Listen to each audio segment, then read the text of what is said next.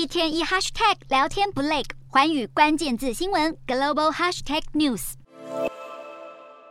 头戴头巾，一身长袍，阿拉伯联合大公国总统穆罕默德在十一号抵达了俄罗斯，与俄国总统普丁会面。阿联政府表示，总统此行是要针对乌克兰危机达成有效的政治解决之道，让各界密切观察，这是不是阿联站队俄罗斯的迹象。虽然美国政府近期一再施压，但阿联与俄罗斯共同参与的 OPEC Plus 依然在上周决定要每天减产两百万桶石油，马上引发西方多国不满。现在美国与波斯湾盟友的关系恐怕因为石油减产而再度紧绷。白宫表示要重新审视与 OPEC 领头羊，也就是沙乌地阿拉伯的关系。华府批评沙乌地阿拉伯是透过石油组织在支持普丁的战争。参院外委会主席梅南德兹甚至扬言不会在国会通过任何与沙乌地当局的合作计划，直到对方重新评估乌俄战争的立场为止。